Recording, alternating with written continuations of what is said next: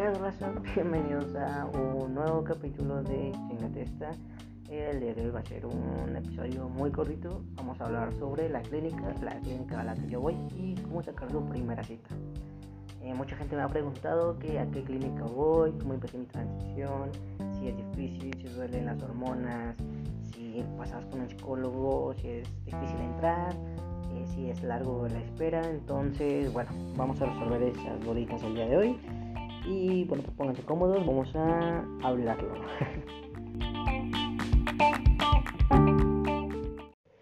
bueno, para empezar, yo voy a la clínica especializada Condesa, que está ahí en Benjamín Gil, número 24, Colonia Hipódromo Condesa. Cerca está el Metro Juana Catlán y Patriotismo. Estos metros les quedan súper cerca, están como a 5 minutos caminando, creo que están muy accesibles en realidad. Y pues tiene una horario de atención de 7 de la mañana a 19 horas.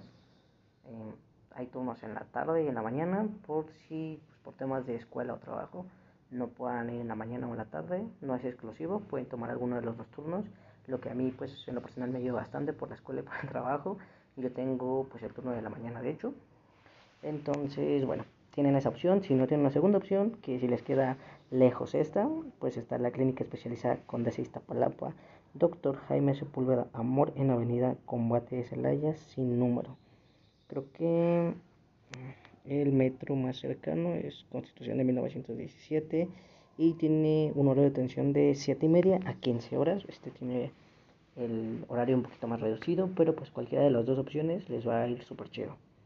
Ahora, eh, yo empecé a ir a la clínica hace 4 años, que empecé mi transición hormonalmente.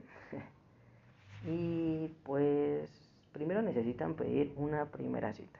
Así como entrando a la clínica, eh, por ahorita por temas de COVID, de contingencia, en la entrada está una, un policía que les mide su temperatura y les da gel, gelcito. Es muy importante que se cuiden sus medidas, eh, pues usen cubrebocas, chavos, si necesitan careta o prefieren usar la careta, pues adelante, pero pues tomen sus precauciones, la verdad no sabemos en qué momento nos podamos enfermar, entonces hay que cuidarnos y cuidar a nuestras familias, ¿va? Entonces, pues siempre su gelecito, su cubrebocas, eh, bueno, entran y de frente están las escaleras para subir al segundo piso. Del lado derecho van a ver unas bancas. Eh, sobre esas bancas se van a topar con pared. Hay una puerta que dice endocrinología. Viendo la puerta de frente, del lado derecho hay otra puerta que siempre está cerrada. Esa puerta tocan y es una enfermera la que va a salir. Le dicen que van a una primera cita. También si el policía les pregunta a dónde van, porque a veces pasa que les preguntan, dicen que van a solicitar una primera cita. Entonces, pues ya, le tocan. Eh, les abre la enfermera, le dicen que quiere una primera cita. Aquí para que ustedes puedan agendar una primera cita, lo único que se les va a pedir es su una identificación. ¿Ok? Tienen que ser mayores de edad. Si son menores de edad, pues les van a pedir lo que es que vayan acompañados de papá o mamá. ¿Va?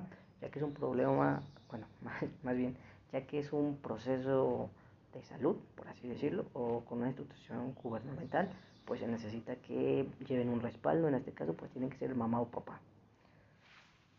Muy bien, una vez que ya les hayan dado su cita, la cita no es este no es inmediata, sino que les programan la cita y les dicen qué día presentarse y en qué horarios. Es importante que lleguen 20 minutos antes, chavos, porque les dan un formulario. Esta es una serie de preguntas. A mí lo que me gustó mucho fue que ahí en la clínica lo primero que pasa es de que no te piden nombre, te dicen tus apellidos y se refieren a ti con tus apellidos. Entonces, creo que a mí me gustó bastante porque creo que a más de uno nos incomodaba que nos hablaran ya por nuestro nombre, que fue lo que me pasó. Yo antes de acudir a la clínica, a mí ya me decían Alex, no tiene nada que ver con mi nombre anterior.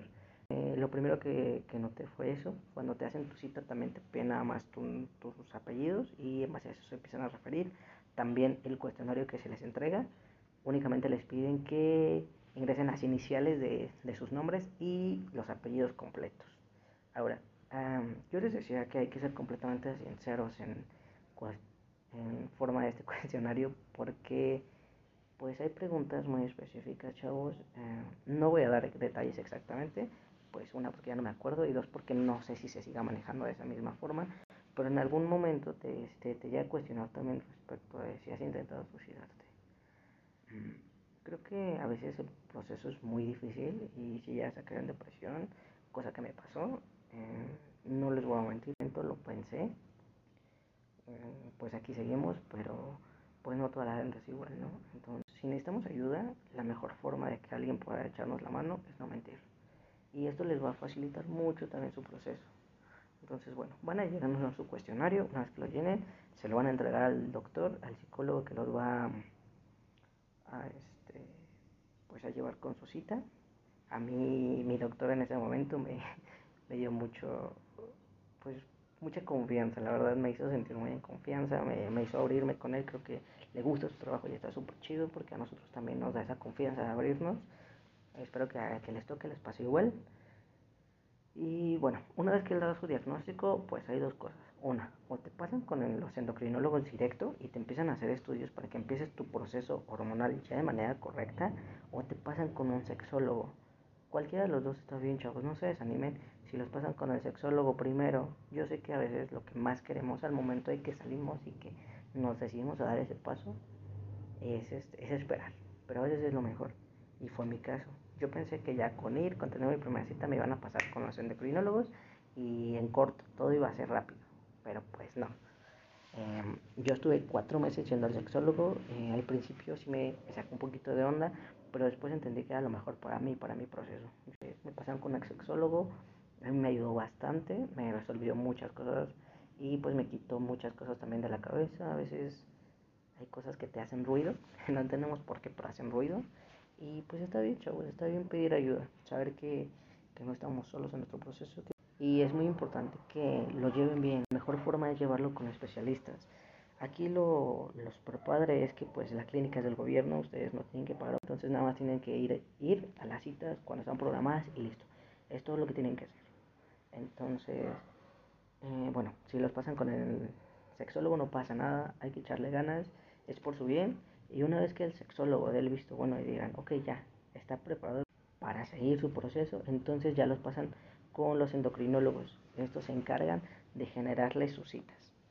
Tienen que primero hacerles estudios, estudios generales para saber cuánta hormona les van a dar, porque no les pueden dar lo que sea, porque esto puede descompensar su cuerpo o les puede hacer daño. Entonces, es importante que lleven bien su proceso. Yo de hecho empecé mi proceso inyectando a 20 días eh, primotestón. Uh, los estudios te los hacen cada 3 meses, después cada 6 meses y después cada año. Esto es para ir monitoreándote y para ver cómo va respondiendo tu cuerpo. Eh, pues a mí la primera vez que me hacen mis estudios, después de que me empecé a inyectar cada 20 días, eh, mi cuerpo no, este, no la estaba llevando bien con la testosterona me lo recorren, en vez de inyectarme cada 20 días, empiezo a inyectarme cada 23 días para que mi cuerpo vaya consumiendo más la testosterona.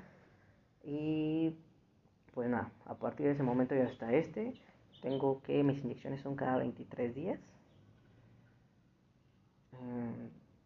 Si a veces se me llega a pasar uno o dos días de que no puedo inyectarme por cuestiones de la escuela, por temas de, del trabajo, pero pues nunca dejo pasar mucho. Hay que poner mucho de nuestra parte.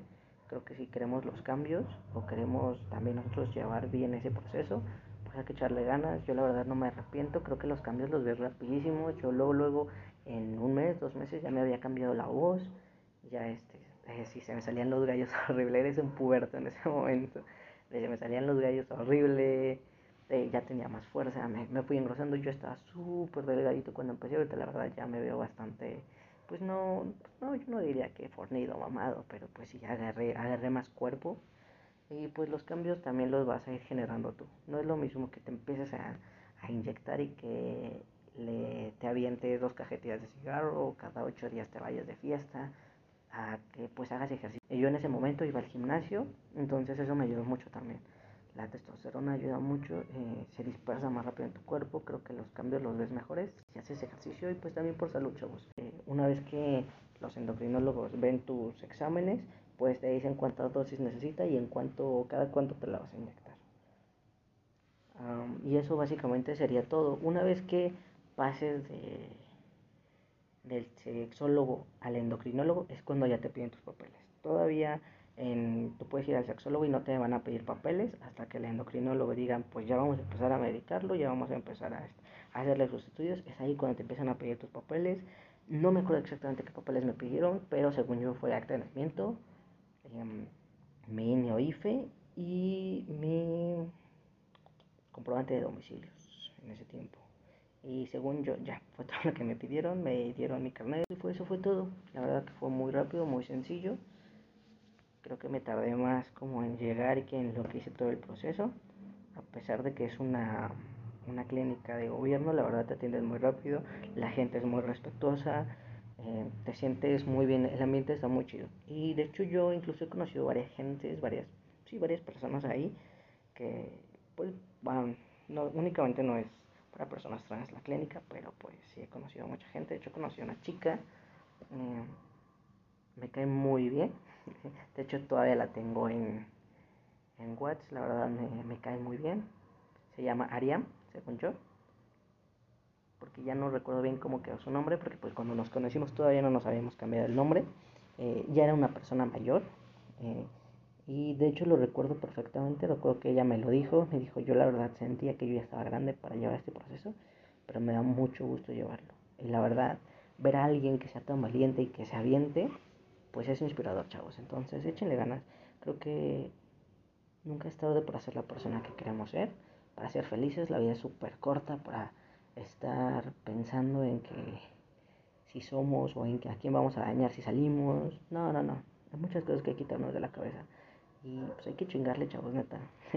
Parece broma, pero pues por eso también le puse ese nombre, ¿no? Al podcast. Chingate esa. Porque hay muchas cosas que pasan día a día que neta tenemos que chingarnos para, para ser mejores, para hacer mejor las cosas, para llegar a donde queremos llegar. Entonces, si van y piden su primera cita, les dejo mi cruz acá arriba. Si quieren, me comparten su experiencia, me dicen cómo les fue. Eh, si quieren, me mandan la foto de su, de su, este, de su receta, pues les dan una receta con donde viene su fecha de su cita, perdón. Y a mí me va a dar mucho gusto, en serio, me da mucho gusto cuando alguien se anima, cuando empiezan a dar el primer paso. Entonces yo creo que con escuchar esto, si es de su interés y si es por eso, pues con escuchar esto estamos dando un paso enorme. Entonces, pues nunca van a estar solos. Si necesitan algo, necesitan preguntas, respuestas, lo que sea que necesiten, me pueden escribir, en serio, con todo gusto les voy a responder. Y pues nada, pues hasta aquí el, el capítulo de hoy. mándenme su fotito o mándenme su anécdota y los leo. Muchas gracias por escucharnos. Que sigan pasando un muy buen día. Neta, disfruten la vida, sean felices y vamos a seguir checándoles. ah, sí. Perdón. Eh, hay que estar pendientes, chavos. Yo sé que las entrevistas les gustan. Creo que me fue bastante bien con la que le hice a mi exnovia. Y pues actualmente le hice una entrevista a un chico, es una persona muy importante también para mí, se llama Joshua, es un amigo, es un gran amigo. Y bueno, él es gay, viene desde Oaxaca, viene de pueblo para acá, a ciudad. La verdad, su, su historia es bastante interesante. Hicimos preguntas de esas incómodas que les gustan a ustedes. Y pues vamos a ver cómo sale, ¿va? Entonces, para que lo vayan escuchando, no sé si el miércoles o el jueves lo voy a subir, cualquiera de los dos días lo subo, pero pues para que vayan y lo sigan también y la escuchen, ¿va? Ahora sí, es todo de mi parte. Nos vemos en el siguiente capítulo. Y pues vamos a chingarle. Bye.